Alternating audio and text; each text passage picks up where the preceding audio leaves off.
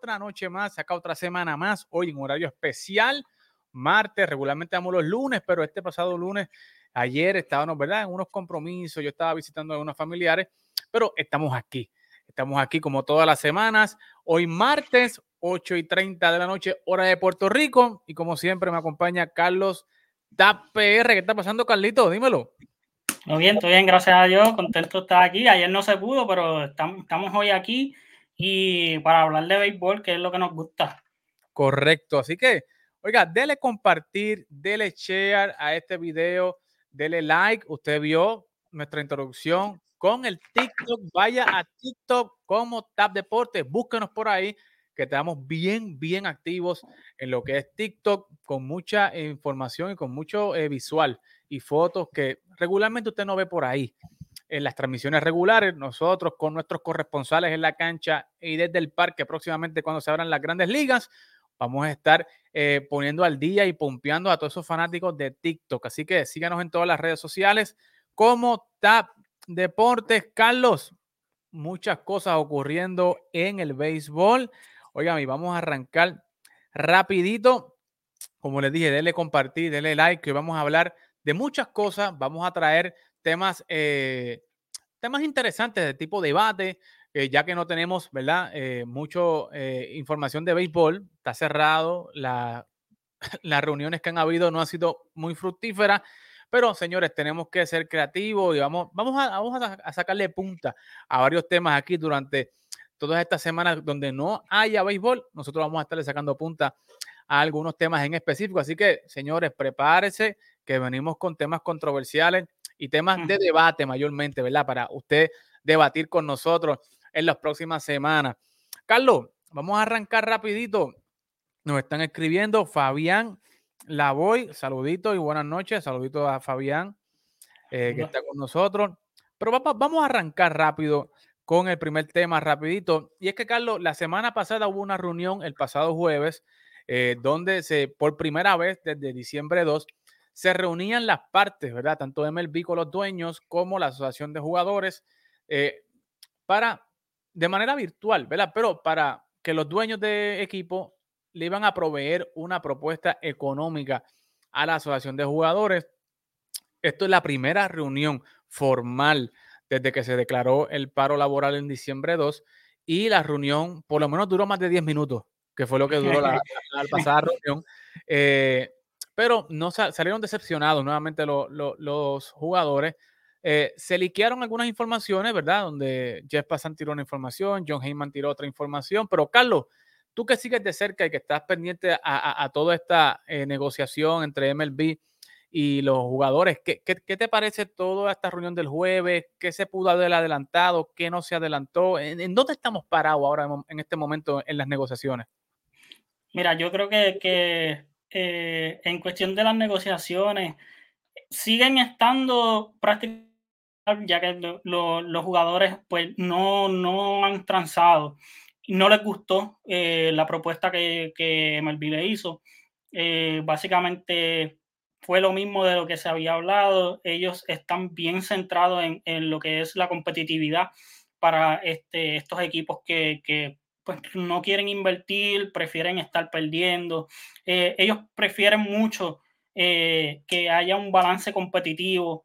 lo del Luxury Tax es un tema recurrente. Incluso hoy estaba eh, viendo un video de un jugador que eh, está bastante de cerca en, en esto de, de, las negociaciones y él dice de que eh, tanto la competitividad como lo de el, el, el salary tax threshold, como se le conoce, es, son unos temas bien importantes y el, el, salario mínimo y los, los años de servicio que eso es algo que ellos no quisieron transar en esta negociación, ellos no quieren bajar de los seis años para, para entrar a, la agencia libre y eso va a ser, eh, eso es un problema bien grande eh, eh, del punto de vista de los, de, los jugadores. Correcto. Jeff Passan estaba hablando antes, ¿verdad? De la reunión que la expectativa no era que iba a haber un acuerdo en ese momento, ese, ese jueves, ¿verdad? Había mucha gente sí especulando de que sí, que podía haber una reunión, eh, no que la reunión, que podía haber un acuerdo, ¿verdad? Pero ya Jeff Passan había adelantado de que él tenía información de adentro de ambos lados, ¿verdad? Que no, no, no se esperaba que hubiese una, un acuerdo ese jueves, pero eh, John Heyman fue más allá, ¿verdad? Y habló un poco de, dio detalles de la propuesta que tiró el eh, MLB y los dueños de equipo, donde él decía que en la propuesta había un alza, ¿verdad? Los dueños estaban proponiendo elevar el salario mínimo un poco, pero que eh, el tranque estaba en el salario de los jugadores del medio, que es lo que tú siempre has traído, ¿verdad? Que siempre la gente ya va a ganar mucho dinero. Eh, los muchachos que están rookie, pues esos son los que están buscando un poquito más, pero ese, ese bonche del medio, que es la mayoría de esos jugadores promedio, eh, son los que están, eh, la asociación de jugadores peleando, ¿verdad? Por, por mejores sueldos y por mejores salarios, por mejores condiciones de trabajo y que puedan esos muchachos eventualmente salir más temprano y más joven a la agencia libre para que tengan más oportunidad de conseguir grandes contratos y grandes, eh, ¿verdad? En cuestión de dinero y cuestión de años, ¿verdad? Que es lo que está pasando, que muchos de ellos están saliendo a los 29, 30 años y pues lo que consiguen en la carretera es un año, dos años, ¿verdad? Y, poco, poco dinero. Eh, pero, eh, Carlos, se espera que la Asociación de Jugadores le haga una contraoferta a los dueños de equipo y a MLB, pero la pregunta es cuándo va a ser esa contraoferta, cuándo va a haber esa reunión, sabiendo de que ya estamos contra el reloj, porque en febrero, a mitad de febrero, ya se supone que los pitchers y catchers se reporten a, los campos de entrenamiento. O sea, estamos en un deadline, estamos corriendo contra el reloj y la bola ahora está en la cancha de los jugadores. ¿Qué, qué, qué, qué tú piensas? ¿Cuándo tú crees que va a pasar todo esto o tú crees que el, el se va a ver afectado? Yo de verdad que, pienso que el sprint training se va a ver afectado. Yo creo que, eh, la contraoferta, yo creo que entonces va, a venir a finales de este mes. Pero entonces ahí vamos a volver al dilema de eh, una vez ellos hagan esa contraoferta, eh, la MLB. Ah, hay que acordarse, como bien dijo este Héctor la, la semana pasada, el comisionado trabaja para los dueños de, los equipos de la MLB. Eso que eh, el, comisionado va a tratar de alar para su lado, que es el, lado de, los dueños de, los equipos. Así que, ahí, ahí vamos a ver un poquito de forcejeo, vamos a ver este, cuál va a ser la contraoferta que le hagan este, la asociación de jugadores. Creo que va a ser eh, centrada en, alzar el, el salary eh, tax threshold que, hemos hablado. Y entonces, una de las cosas que sí están de acuerdo, que creo que, eso, es, e, eso va, eso va y eso va, es lo del DH universal, porque entonces los jugadores entienden de que son 15 puestos más, que son, son 15 oportunidades más para, jugadores y, y que entonces es una buena oportunidad para ellos. Así que eh, yo creo que eh, en eso ambas partes están de acuerdo, como bien se había reportado desde hace meses antes. Definitivamente, va, a haber, más mercado para estos jugadores que son eh, bateadores designados o jugadores que no son buenos fildeando, pero que son buenos al bate y que puedan tener una oportunidad, ¿verdad?, de desarrollar entonces su carrera como DH y pues no tendrían que limitarse solamente a los partidos, a los equipos de la Liga Americana, sino que pudieran también explorar eh, los equipos de la Liga Nacional. Pero señores, hay que esperar. Todavía no hay fecha para esta contraoferta, no hay fecha para la reunión, pero sí hay fecha para los sprint trainings. Y como dice Carlos, yo estoy de acuerdo con Carlos. Yo creo que los sprint trainings se van a ver afectados. No creo que la temporada se vaya a ver afectada, pero sí creo que los sprint trainings van a empezar tarde. Eh, y ¿verdad? Lo que haya de sprint training es lo que va a haber ahí y la, ¿verdad? la, fecha del opening day se va a mantener igual y que los muchachos pues se cojan son 162 partidos porque que se vayan poniendo en forma en medio de la temporada. O sea, eso es lo que va a pasar. Pero eh, esa es mi opinión, ¿verdad? Y Carlos también tiene su opinión y estamos de acuerdo en que se va a afectar la, temporada, eh, los, campos de entrenamiento. Pero eh, es parte, ¿verdad? Del negocio. Así que eso por parte de MLB, ya, ¿verdad? Que es un resumen básicamente de lo que está pasando ahí. Pero señores, la cosa en la invernal está caliente, no solamente en Puerto Rico, señores, sino también en la República Dominicana, donde ya ambas ligas, tanto la Lidón como la Liga de Puerto Rico, están en sus series finales, señores. Y si usted no vio el primer partido de la Lidón, de esa serie final, señor, usted se perdió un partidazo.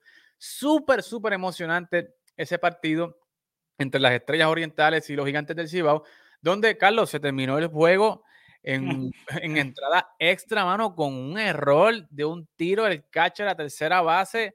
O sea, una cosa, pero y el partido completo fue una, interesantísimo. José Siri de los Astros de Houston, que está jugando con los Gigantes del Cibao, metiendo cuadrangulares, Cano está súper caliente, Henry Urrutia está, mire, con el bate hecho candela.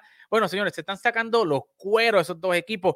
¿Qué me dices, Carlos, de, de la final de, de, República Dominicana? Que definitivamente, o sea, el campeón de la Lidón va a ser el anfitrión en la Serie del Caribe, que va a ser ahí en Santo Domingo este año. Eso es así, eso es así. Tremendo, tremendo partido que hubo eh, eh, el de ayer. Eh, José Siri en la, en la, última entrada que pega ese, ese jonrón de tres carreras para darle la vuelta al partido porque ellos estaban perdiendo eh, 3 a 1. En la última entrada pega ese jonrón de tres carreras, el, lo, el perreo que, que, que, dio el, el, el, selfie ahí llegando al home. Luego vienen las estrellas y empatan el juego en la parte baja de la novena entrada. Y como tú bien dijiste, un error eh, de, de eh, corredor sa sale a, a, robar la tercera base. Si mal no recuerdo, habían dos outs. Mm. Así que, que el, el, catcher también podía este, simplemente no tirar. Eh, aguantar, eh, sí. agu aguantar y preocúpate por el bateador. Y más sin embargo, tiró, tra trató de sacarlo en tercera y metió la bola al left field. Y así, se, así fue un partido tan interesante, termina con un error. Sí, pero eh, eh, y, Uno, uno puede analizar aquí, puede decir 20 cosas, ¿verdad? De que aguanta el tiro, ¿verdad? Yo puedo decirlo, Carlos puede decirlo, ¿verdad? Porque estamos frente al televisor, pero señores, si usted está allí, puesto allí, la atención, a veces uno hasta se le olvida que hay dos outs, ¿verdad? Uno está pendiente, o sea, tú estás jugando de visitante y el, el, el, el, corredor que está en segunda, ¿verdad? Tú sabes que si anota, se acaba el juego y tú quieres tratar de sacarlo de circulación. El tipo te está haciendo burla, cucamona desde la segunda base como para robársela para la tercera. Y tú, si tú no estás enfocado en el partido, ¿verdad?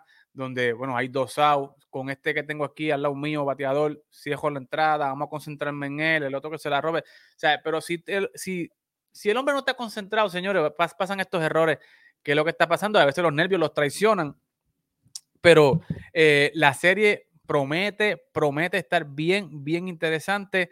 Eh, Mervin Mato dice que está con nosotros por primera vez, los veo y los escucho. Bendiciones. Eh, saludos, Mervin. Gracias por estar con nosotros. Riega la voz a tus compañeros, a tus amigos, de que aquí estamos hablando del buen béisbol de las grandes ligas y del Caribe. Tali Talavera también está con nosotros. Saludos desde Colorado. Está frío para allá, Tali. Sí, sí. allá. Y muchachos, para acá está a lo loco. Para acá, para Texas, está este clima a lo loco. Y yo sé que para allá, para donde tú estás, también está no, para acá está frío, para acá está frío y mañana va a estar más frío todavía. Y hoy acá estaba en 70, mañana, el jueves va a estar en 50, 40. O sea, es una loquera lo que hay aquí.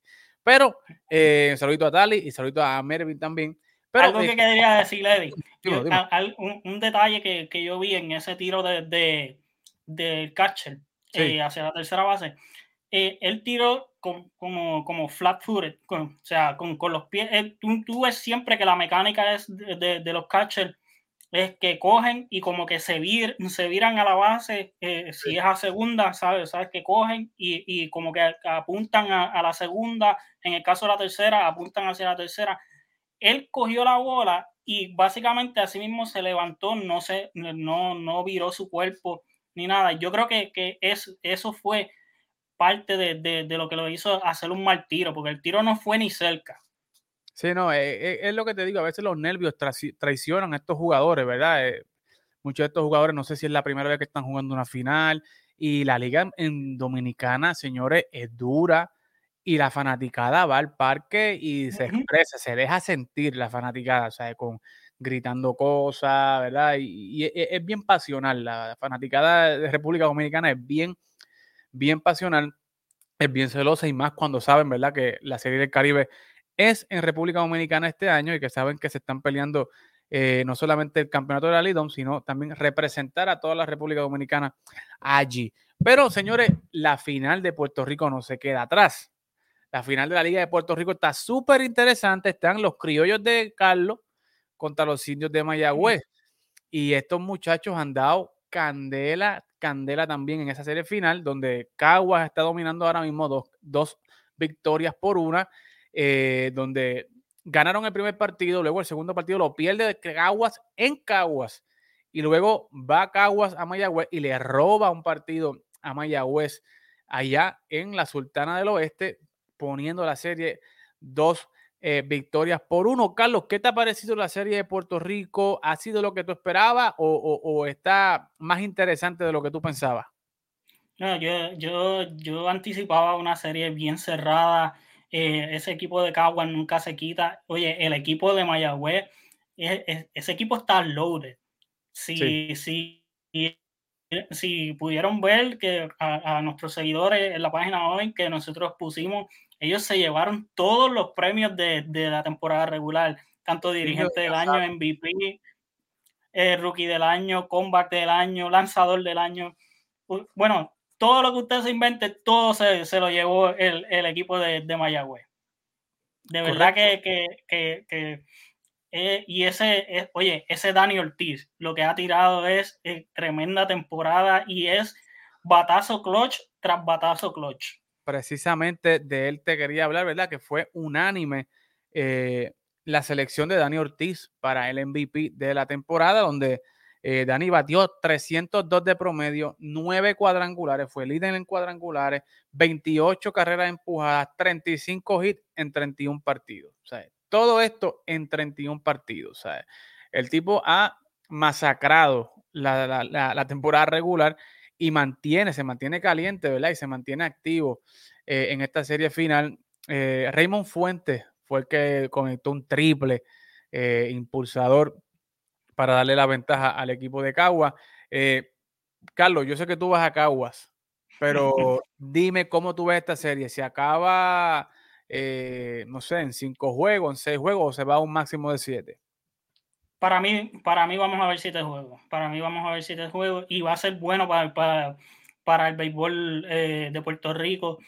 Creo que la fanaticada está, o sea, hasta donde tienen permitido, que son 1.200 fanáticos hasta este momento en las gradas, eh, los han estado apoyando. Sé que, que en el Sola Morales, este, este último juego que se jugó allá, ellos lo vendieron todo, los, los 1200, las 1200 personas que permitían, eso, eso fue lo que vendieron, así que me alegro y, que yo espero que, esto sea una serie larga, porque el fanático se lo merece, de verdad que sí. Creo que sí, está habiendo apoyo por parte de la fanática de Caguas como por parte de la fanática de Mayagüez, así que es bueno, es positivo ver nuevamente los parques relativamente llenos, ¿verdad? Con esto del COVID y de la pandemia, pues eh, se reduce la capacidad, pero saber que se están vendiendo los tickets, que la gente está interesada en ver el béisbol nuevamente en Puerto Rico, nos alegra, nos alegra muchísimo. Así que, bueno, yo sinceramente me voy a tirar el bote también. Yo creo que Cagua gana esta serie, lo veo más completo,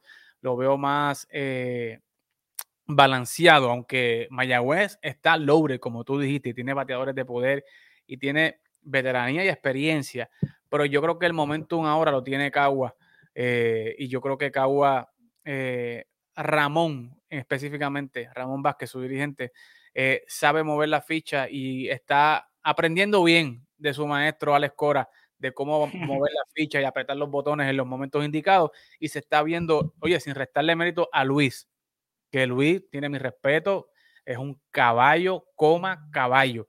Pero, ¿verdad? En el béisbol uno tiene que ganar, otro tiene que perder. Y en ese caso, pues eh, yo creo que los criollos van con la ventaja. Eh, dice Joseph Ortiz, no de mucha promo, que me quedo sin taquilla. Son solo 1200. Wow. Eh, dice Joseph, el dirigente de coach de Boston, no hay más nada que decir. Correcto. Así que Joseph está conmigo, él sabe.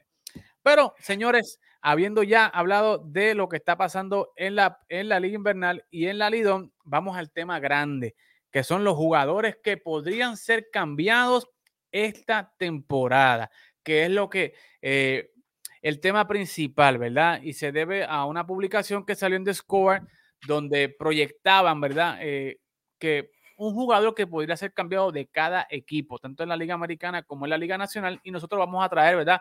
Ciertos nombres esta semana y los vamos a poner en las redes para que ustedes también debatan con nosotros y la semana que viene pues traemos otros nombres más, ¿verdad? Para seguirle poniendo la picardía a esto. Eh, y es que se ha especulado, ¿verdad? Ya que no hay béisbol, no hay, no hay nada, pues se ha especulado mucho, ¿verdad? De qué jugadores pudieran estar siendo cambiados esta temporada, ya sea, ¿verdad? Porque su equipo está en reconstrucción, ya sea porque están en su último año de contrato, ya sea porque, no sé, su rol en el equipo ya no es el mismo, eh, que el equipo esté en otra dirección, ¿verdad? A la que va acorde eh, el lanzador o el jugador, ¿verdad? El bateador. Y en este caso, ¿verdad? Eh, los nombres grandes que se están rumorando, ¿verdad? Es que Cleveland pudiera salir de José Ramírez, Minnesota pudiera salir de Josh Donaldson, que todavía es buen bate. que Nueva York, ¿verdad? Todos los años puede salir de Gary Sánchez. Eh, y, ¿verdad? Realmente no, no, no, sé, Carlos nos puede hablar un poquito más de, de, ese tema. Pero eh, vamos a empezar con un boricua, Carlos, que yo lo vi y me pareció interesante y como que no sé, como que dudé si podría salir o no, y es Joe Jiménez. O sea, se habló de Joe Jiménez que pudiera estar, no sé, siendo cambiado o saliendo del equipo de Detroit pero como que no, ah, para mí no tiene sentido, Carlos, porque Detroit está en, una, un, modo, un modo de reconstrucción, firmando jugadores estelares como Javi Baez, Eduardo Rodríguez y Joe Jiménez, hasta hace dos años era el closer de este equipo, una vez salió Chen Green. ¿Sabes? ¿Tú crees seriamente que el equipo de Detroit vaya a salir de un relevista como Joe Jiménez o tú crees que le conviene a Joe salir de ese equipo? Para mí, a mí me sorprendió mucho ver, el nombre de Joe Jiménez ahí, eh, porque por lo mismo que tú dices, o sea, ese es un equipo que, va en ascenso. Y, y, Joe Jiménez eh, es, es o puede ser una pieza vital en ese bullpen, no simplemente de, usarlo de closer, pues, lo pueden usar como de, de un setup. Así que, este, por eso es que no, no entiendo eh, más. A eso tú le añades, él no, que él no ha tenido un contrato grande, bueno, no tiene un contrato grande, así que no, no hay, no hay, yo creo que por qué pensar de que Detroit saldría de, un relevista como Joe Jiménez cuando el equipo va en ascenso, que, que, los puede ayudar que, eh, y en mucho más en ese parque de Detroit, que es bien conveniente para él también. Correcto, yo en mi, en mi, en mi, cuando yo leí la publicación, me extrañó mucho porque eh, Joe ha sido uno de los jugadores, señores, que se ha chupado la salsa y el Guayacán en ese equipo de, de, Detroit, en todos esos años de reconstrucción, en el sótano, eh, y con todo y eso, ¿verdad? Que en esos equipos que están mucha gente, ¿verdad? Que están en el sótano, en esas reconstrucciones que duran cinco o seis años, eh, los jugadores, pues, como que no hay mucha motivación, ¿verdad? Ellos saben que no, no van a competir, que están en un proceso de reconstrucción, que no hay playoff. Y aún así, Joe Jiménez ha hecho el trabajo, incluso hasta fue al Juego de Estrellas hace algunos 3, 4 años atrás. Fue al Juego de Estrellas como el único eh, seleccionado del equipo de Detroit. Y Joe tenía mucha expectativa en ese equipo, la gerencia creía mucho en él. Eh, tanto así que cambiaron a Sean Greeny, ¿verdad? Que lo cambiaron ese año para el equipo de Atlanta. Y Joe tomó las riendas de ser el closer de este equipo. Eh, yo creo que eh, la especulación viene, Carlos, porque Joe no tuvo un buen año 2021, ¿verdad? tuvo un año medio rough, ¿verdad? Donde tuvo efectividad, yo creo que un poquito más de 4.5. Le le fue, se le hizo un poco difícil la temporada pasada a Joe y ahora pues con estas firmas el equipo de Detroit eh, se le está exigiendo un poco más, ¿verdad? De, se le va a exigir un poco más eh, en el standing, en el performance y pues viendo, ¿verdad? fríamente los números, pues uno de los peores que lució fue Joe, pero eso no necesariamente significa que Joe va a lucir mal este año, Y, que, tengan que descartarlo. Yo creo que yo creo que si le preguntamos a Joe, este, si lo pudiéramos entrevistar o preguntarle, ¿verdad? Joe estaría contento, ¿verdad? Por la firma de Javi, tiene otro borico allí, no está solo, sabe que el equipo está moviéndose en una dirección, como tú dices, en ascenso. Pero, si me preguntas a mí, yo creo que a Joe le conviene salir de este equipo. Si me preguntas a mí, yo creo que le conviene salir de este equipo porque él también como que necesita salir de tener un aire fresco en otro equipo, un nuevo, nuevo despertar, no sé cómo decírtelo, o sea, es como que sacarlo del entorno y ponerlo en otro entorno. Y me gustaría que un equipo eh, contendor pudiera ir detrás de Joe, o sea, eh, no sé, un, equipo se me ocurre, un equipo como los Boston Red Sox, que están buscando close, que están buscando pitcher, revista, o un equipo como, no sé, los, los Angels de Los Ángeles, que están buscando lanzadores. ¿Verdad? Que, que le den ese spot a Joe, que le den esa oportunidad eh, a Joe, pero eh, definitivamente se puede quedar, ¿verdad? Y, le, puede, le puede ir bien, pero para mí, eh, yo creo que a Joe le convendría salir del equipo de Detroit y no sé, me, gustaría verlo en, Boston, que sé que no es porque yo sea bostoniano, ¿ves? Pero, hmm. pero sé que Alex Cora le va a dar la oportunidad que él merece y le va a dar la confianza que él necesita. O pudiera irse un equipo como el de Houston, que igualmente Houston está buscando lanzadores, relevistas, y allí está Joe Espada, está Dusty Baker, que se ha visto que le da oportunidades a los lanzadores, a los lanzadores jóvenes, a los Fran Valdés, a estos jugadores, a estos lanzadores jóvenes que vimos en la postemporada, que Dusty Baker le dio esa confianza y yo creo que esa es la confianza que Joe necesita. Carlos, ¿tú crees que deben salir de él o tú crees que se debe quedar en el equipo de, Detroit? A mí me gustaría que él se quedara. Eh, eh, tú hablaste de, pues, que quizás en un nuevo ambiente eh, más competitivo, pero quizás en, ese mismo, ya él conoce es, este entorno de, Detroit, pero entonces ahora van aumentando las expectativas con, con estas firmas. Ellos esperan ser un poquito más competitivos. Eh, ya vimos el equipo, el equipo de Detroit en la segunda mitad eh, lució muy bien. Eh, es un equipo que, como dije anteriormente, es un equipo que va en ascenso. En este off-season lo han demostrado con la firma de Javi Eduardo Rodríguez. O sea que ellos, ellos, están, ellos están dispuestos para quizás, este, bueno, quizás el, el, banderín de, de, la central, a lo mejor todavía ellos no esa es la expectativa, pero quizás agarrar uno de los wild cards, que no, quizás quizás no estarían muy lejos de, de ellos. Así que, que, yo, yo creo que, que quizás ese sentido de, de, que el equipo sea más competitivo, como que le, le despierta también esa chispa a, a él. Eh, y, algo bueno es de que él, él vino a, a, jugar a la liga invernal, si no lo recuerdo. Lo dice Joseph Ortiz, que en Carolina lució este año, lució inmenso, y es la realidad. Que, por, lo menos pues él, él tuvo ese sentido de, de, urgencia, ese sentido de que contra yo tuve un, mal año, déjame, déjame ir a la, a la liga eh, a tratar de eh, tratar de, corregir lo que eh, estaba haciendo mal y tratar de entrar en forma para tener una buena campaña este de 2022 cuando esto del paro este, se resuelva. Correcto, y eso habla muy bien de, Joe, ¿verdad? Que él reconoce que no, le fue bien y va a Puerto Rico, ¿verdad? A coger inning, a tirar, a mantenerse en forma, a corregir ciertas mecánicas o no, ¿verdad? A corregir ciertas técnicas que pudiera haber, que él entienda que pueda mejorar para eh, tener un mejor 2022 y habla muy bien de, Joe. Pero vamos a ver qué le depara el destino a Joe esto es solamente una mera especulación, ¿verdad? Y nosotros eh, tiramos aquí nuestras opiniones al respecto. Pero, óyame, yo quiero hablarte, Carlos, eh, ¿qué jugador para ti? Ya te digo yo, ¿qué jugador para ti tú crees que, pudiera ser cambiado eh, este año? Dime uno. Mira, yo voy a empezar, yo voy a empezar con, un jugador de, de, de la decepción de los padres de San Diego. Ok. eh, ellos, eh, no es un secreto que ellos estaban tratando de mover a Eric Hosmer Correcto. en el, en el, en el trading deadline. Así que yo creo de que ellos le van a tratar de buscar eh, una pareja a Eric Hosmer en este offseason. Y, y creo que, que el, el, problema para, para sería el contrato, pero Eric Hosmer es tremendo guante en, en esa primera base y es, es un líder.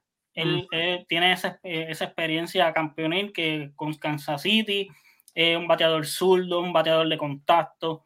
Eh, y creo que, que creo que, que, muchos equipos pudieran estar pendientes eh, a ver de la disponibilidad de Eric Hosmer. ¿Qué equipo tú lo ves? Porque me, me está interesante que a mí me estaba interesante que, que San Diego saliera de él a mitad de temporada, pero ¿qué equipo, con qué, en dónde tú ves encajando o qué equipo pudiera ir detrás de Eric Hosmer? Bueno, un equipo que si no, si no, eh, eh, si no firman a su estrella, que yo no lo veo salir de, de, de ahí, pero eh, no han llegado a un acuerdo, que son los Bravos de Atlanta. Mm. Es, un, es un equipo, bateador zurdo, buen guante, líder, caería muy bien en ese equipo de ellos no firmar a Freddy, de, ellos no firmar de nuevo a Freddy Freeman. Lo dudo que no lo firmen, ¿verdad? Sería, no sé, como, no sé, el mistake del año, el que no firmaran a, a, Freddy Freeman. Eh, pero fíjate, no estaría mal, o sea, no, no estaría mal eh, tener a Eric Hosmer en los Bravos. Lo, lo, que pasa es como lo que tú dices, o sea, es el contrato. Ahora mismo estoy buscando aquí, Eric está en su último año en, en el, disculpa, en el quinto año, va a entrar en el quinto año de ese contrato de ocho años que él firmó con los padres en el 2018, pero que este es el último año garantizado. Eh, el año que viene él pudiera salirse del contrato, que yo creo que esa parte, ¿verdad? De, del contrato es la que muchos equipos como que, no sé, como que estarían un poquito, eh, no sé, como indecisos a la hora de si cambiar por él o no, porque él va a cobrar 20 millones y Santiago va a querer prospectos por él, ¿sabes? Ellos saben lo que tienen ahí. Y el tú no tener garantizado si Eric Holmes se va a quedar en tu equipo el año que viene, si va a activar la cláusula de salirse de su contrato, porque ahora mismo Eric Holmes eh, tiene 32 años, va para 32 años este 2022. Y los próximos tres años, si él se acoge a ellos, ¿verdad? Tiene una opción para cada uno de los años, los tres años que le quedan. Serían a 13 millones, eh, que es cómodo para cualquier equipo tener a un Eric a un Eric por 13 millones, pero viendo cómo está el mercado ahora, yo creo que él no va a querer, eh, sabiendo su valor, cobrar 13 millones, así que sería un riesgo para los equipos cambiar a un Eric Hosmer por un solo año, ¿verdad? Que sería un rental por un solo año y no sé, o sea, yo no sé si, si San Diego esté dispuesto a coger un paquete menor de prospectos, no sé, de tipo B o, ¿verdad? No, no, prospectos tipo A para eh, Eric Hosmer, pero eh, es uno de los nombres también que está sonando mucho, eh, Eric Hosmer. uno de los que te voy a traer, Carlos, que está sonando mucho y mucho, mucho, mucho, es José Ramírez de los indios de Cleveland. Un equipo de Cleveland que todo el mundo sabe que está en reconstrucción. José Ramírez es una super estrella en ese equipo pero que definitivamente ya el rol que tenía José Ramírez en ese equipo no es el mismo, ¿verdad? Es un equipo que está en reconstrucción, son jugadores jóvenes y José Ramírez no está en la de reconstruir, no está en la de desarrollar jugadores, está en la de ganar, ¿verdad? Está en la de ir a un equipo competidor eh, y contender. Al título. Yo soy uno de los que quiero ver a José Ramírez en la postemporada. Es un tipo que batea promedio, es un tipo que batea fuerza, es un tipo que impulsa carrera, es un tipo líder, guante, guante buenísimo. Eh, ¿Dónde tú ves, Carlos? ¿Qué equipo tú crees que podría eh, ir detrás de José Ramírez o, o, en qué equipo te gustaría ver a José Ramírez si Cleveland lo cambia? José Ramírez, bueno, tú, tú sabes qué, qué, equipo yo, yo quisiera. Ah, no, pero, pero, pero un equipo, un equipo que, que le hace falta eh, una tercera base.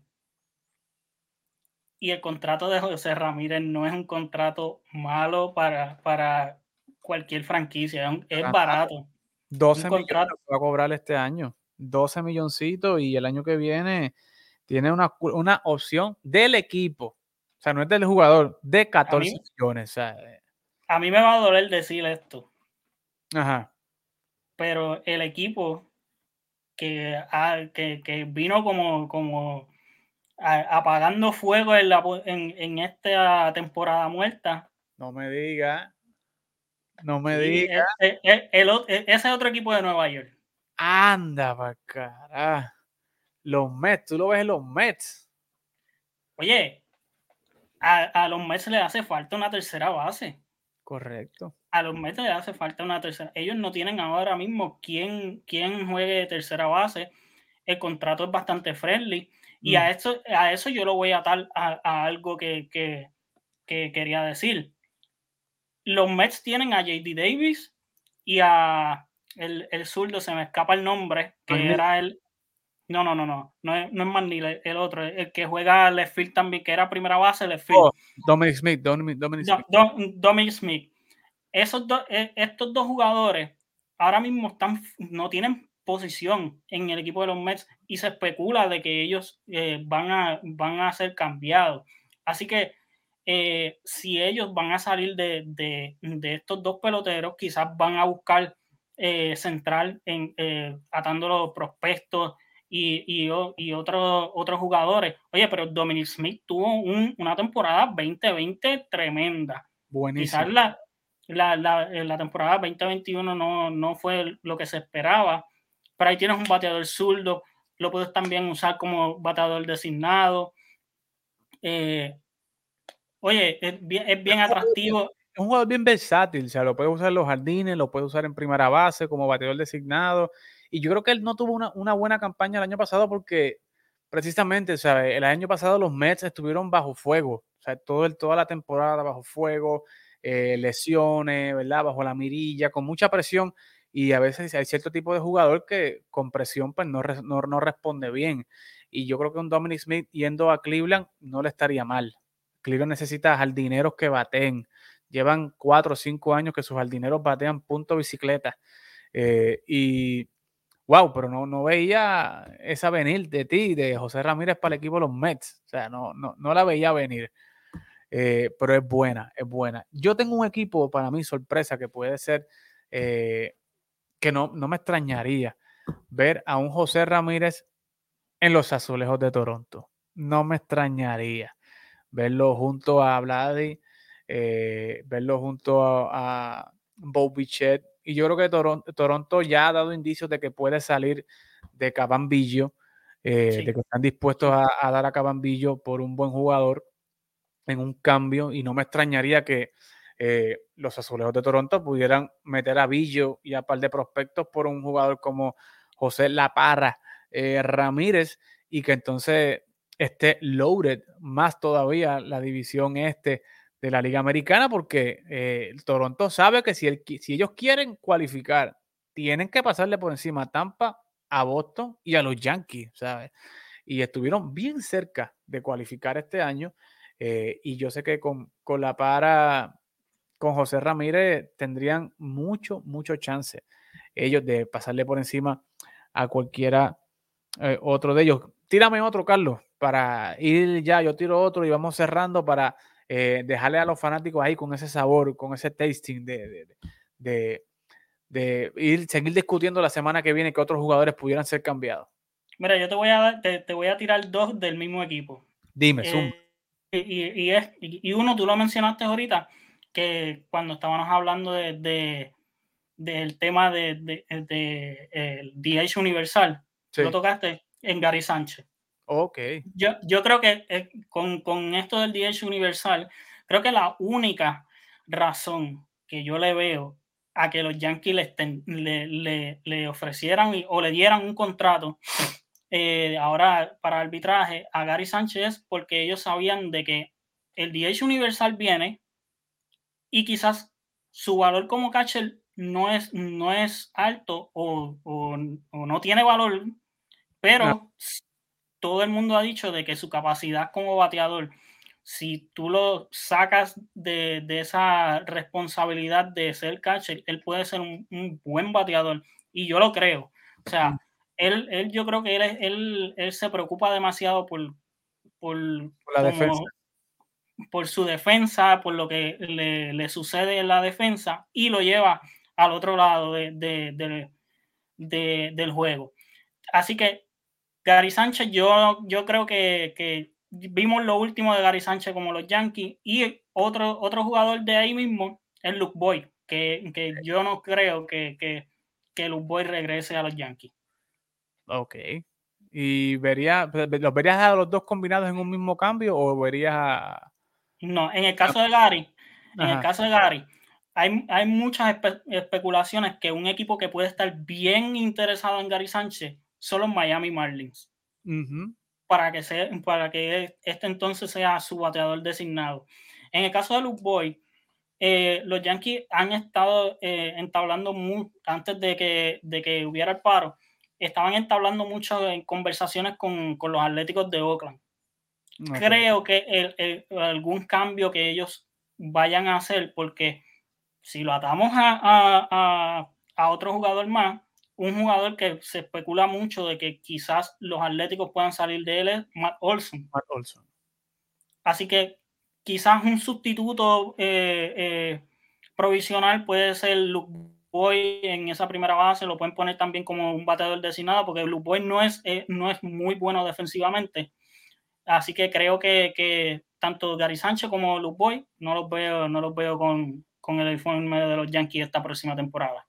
Está bueno, está, está, tiene sentido, ¿verdad? Y, el tema de Gary es un tema recurrente, ¿verdad? Todos los años, todos los años se especula que él va a batear, ¿verdad? Y todo el mundo pues, tiene esa esperanza de que con este 30, 35 cuadrangulares y que la gente se olvide de los passballs y de la defensa, pero eh, es como Carlos dice, ¿verdad? Eh, eh, y una vez nos dijo aquí Lino Rivera, que fue su dirigente en, en la Lidón, que cuando Gary le va mal en la defensa, pues eh, eso se lo lleva también en el aspecto mental a la caja de bateo y le afecta también en la parte ofensiva. Eh, pero, ¿verdad? Eh, los Yankees tienen mucha expectativa en que Gary, ¿verdad? Esta temporada pues, pueda despertar el bate y puedan ver lo que ellos vieron en Gary antes de firmarlo, ¿verdad? Que era este gran bateador, gran un bateador, ¿verdad? Que todos, oye, Gary tiene poder en su bate, eso no se puede negar, tiene poder. Pero, ¿verdad? Yo creo que el, problema de Gary es un aspecto más mental, ¿verdad? Que Tiene que, bregar con eso. Eh, y una vez pues, bregue con eso, o le quiten esa responsabilidad, ¿verdad? De ser catcher, lo envíen a primera o como bateador designado, pues yo creo que va a tener eh, un poquito más de éxito. Y como último, eh, Carlos, para hablar rapidito de las firmas internacionales y la importancia de las firmas internacionales, que mucha gente no le da cobertura eh, a esa fecha, a esas firmas internacionales, eh, es George Donaldson. Yo me interesa mucho dónde pudiera parar George Donaldson si el equipo de Minnesota quiere salir de él. George Donaldson, MVP, eh, cuando estuvo en Toronto, todavía le queda buen bate y es un guante respetable en la esquina caliente. yo no sé, Carlos, ¿dónde tú lo ves? Yo no sé, me gustaría verlo como no sé, como en uno. Cardenales de San Luis, me parecería. No, Cardenales no, Cardenales no, disculpa. Ahí está, ahí está arenado, ahí no hay break. Pero, con el DH Universal. Con el DH Universal, sí. Pero, ¿y qué tú crees si, si, si el equipo de Houston, si muda a Alex Bregman para el campo corto, se queda abierto allí la tercera base y puede haber un Dos Jonathan por ahí? ¿Sabes cuántos palos metería ese hombre por ese jardín izquierdo cortito que tiene eh, el Minute Park. ¿Qué te parece? Y eso es, es tremenda, tremenda idea. Eh, tremendo, tremendo sustituto. Eh, el problema ha sido los últimos años de su salud. Así que, que, hay que hay que ver cómo ellos entonces bregarían con eso. Un equipo que, que, quizás yo diría, yo me iría para la Liga Nacional. Un equipo como los, los, los Milwaukee Brewers. Uf que, le, que le caería eh, ese DH perfecto. Eh, así eh, él, él, no tiene esa responsabilidad de estar jugando todos los días en, en, la tercera base, que quizás se puede conservar un poquito más. y es, es un, oye, los Milwaukee Brewers le hace falta ofensiva, pues el picheo ya nosotros vimos que, que, que lo tienen. Así que, que yo creo que, que, en Milwaukee él caería muy bien. Me parece súper, de verdad. Eh, aunque en Houston me parecería súper bien, sí. tú sabes. Es que, es que George Donaldson es un jugador que cae súper bien en todos lados. Él estaba también, se especulaba mucho que Atlanta estaba bien interesado en George Donaldson, pero luego de la campaña de Austin Riley eh, el año pasado, o sea, yo no creo que, que Atlanta quiera, quiera salir de, de, Austin Riley luego de, de, del temporadón que tuvo. Así que hay muchos nombres más en la, en la lista, ¿verdad? Boston tiene unos nombres, eh, un JD Martínez pudiera estar saliendo del equipo porque está en su último año de contrato, ¿verdad? Y está ya en los 34, 35 y Boston ya no lo va a querer per a perder por nada, especialmente con Shane Bloom, ¿verdad? Que es un, un, un gerente general que le gusta mucho, ¿verdad? Y sabe mucho el valor en el mercado de lo que está pasando, que de hecho uno de los prospectos que trajo eh, del cambio de Renfro ya está en el top 15 de los prospectos de Boston. Así que eh, no fue un mal cambio en ese sentido.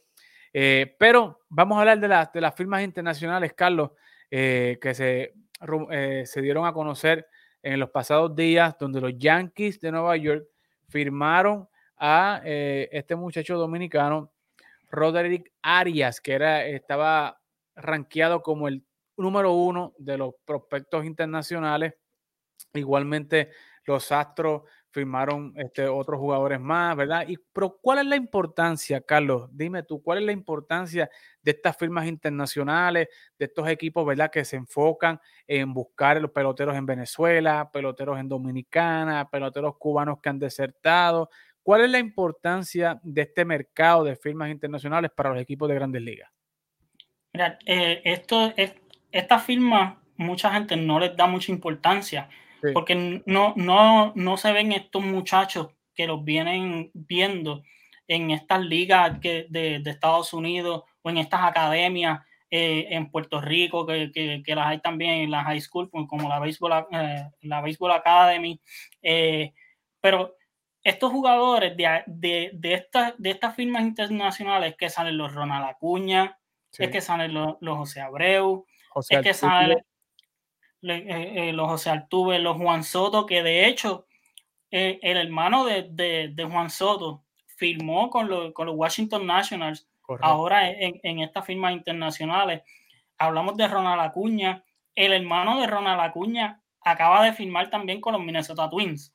Correcto. Y si, y si no han visto eh, los videos, búsquenlo, que es exactamente el mismo swing de su hermano.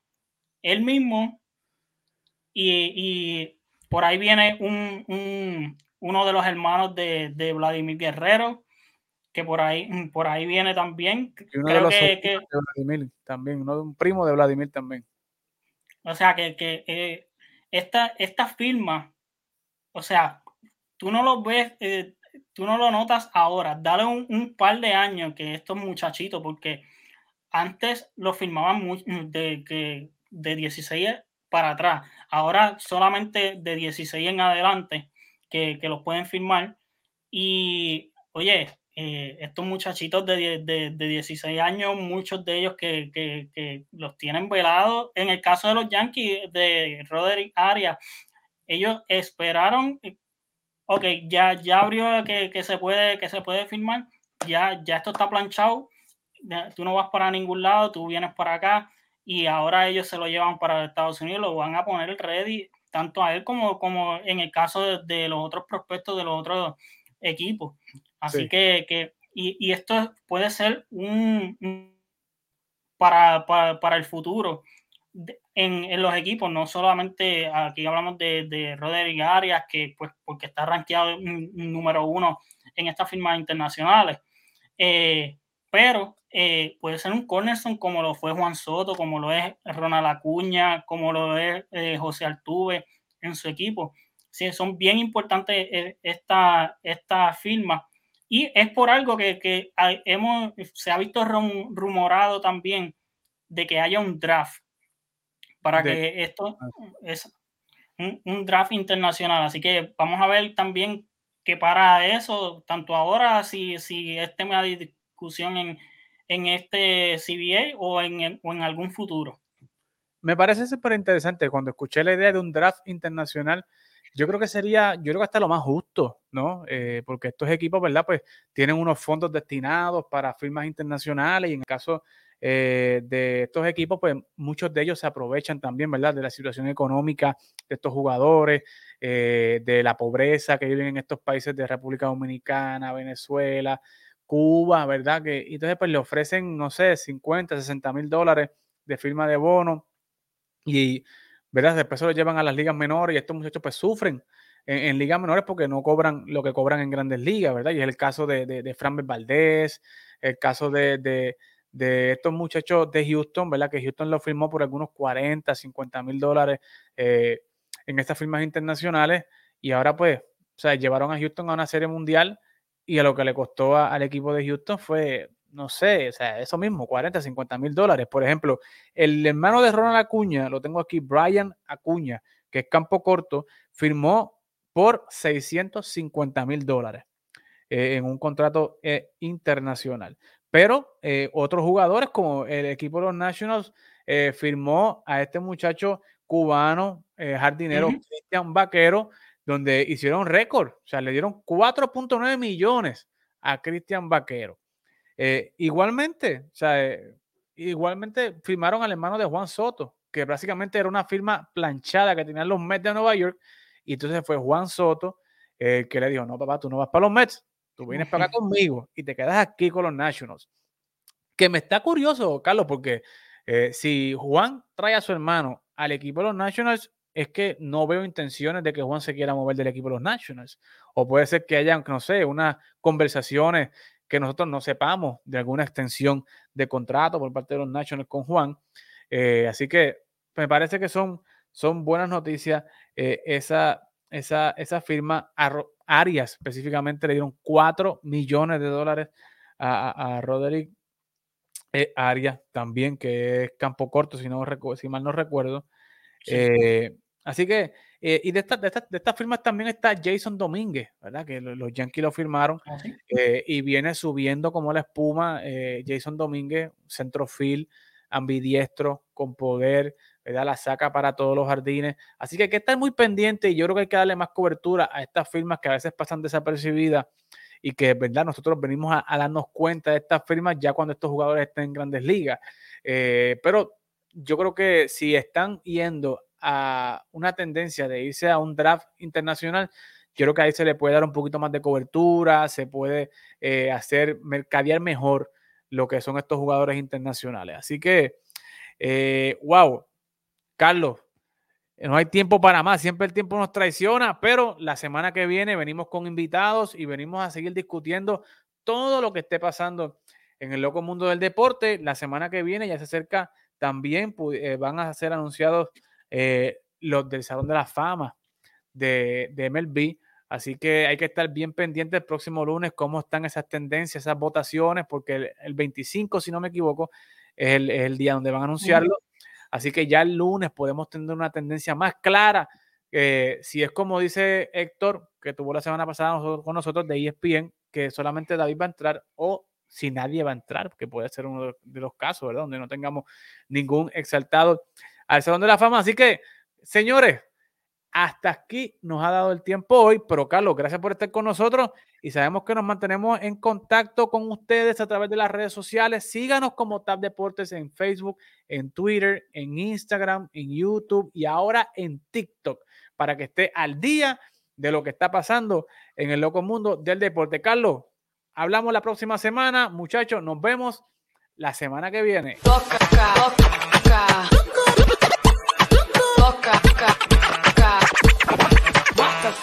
Johnny, la gente está muy loca.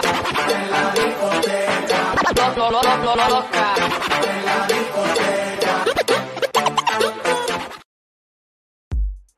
Hey, estás aquí en Tap Deportes. Aprovecha, dale subscribe prende esa campanita para que te lleguen todas las notificaciones de lo que son nuestros videos, el cafecito deportivo, fogueo deportivo, lo que es tacones en el deporte, el footcast y las reseñas de tap.cars. No olvides compartir este video para que así le lleguemos a más personas y deja tu comentario, vamos a debatir como solamente lo sabemos hacer en Tap Deportes.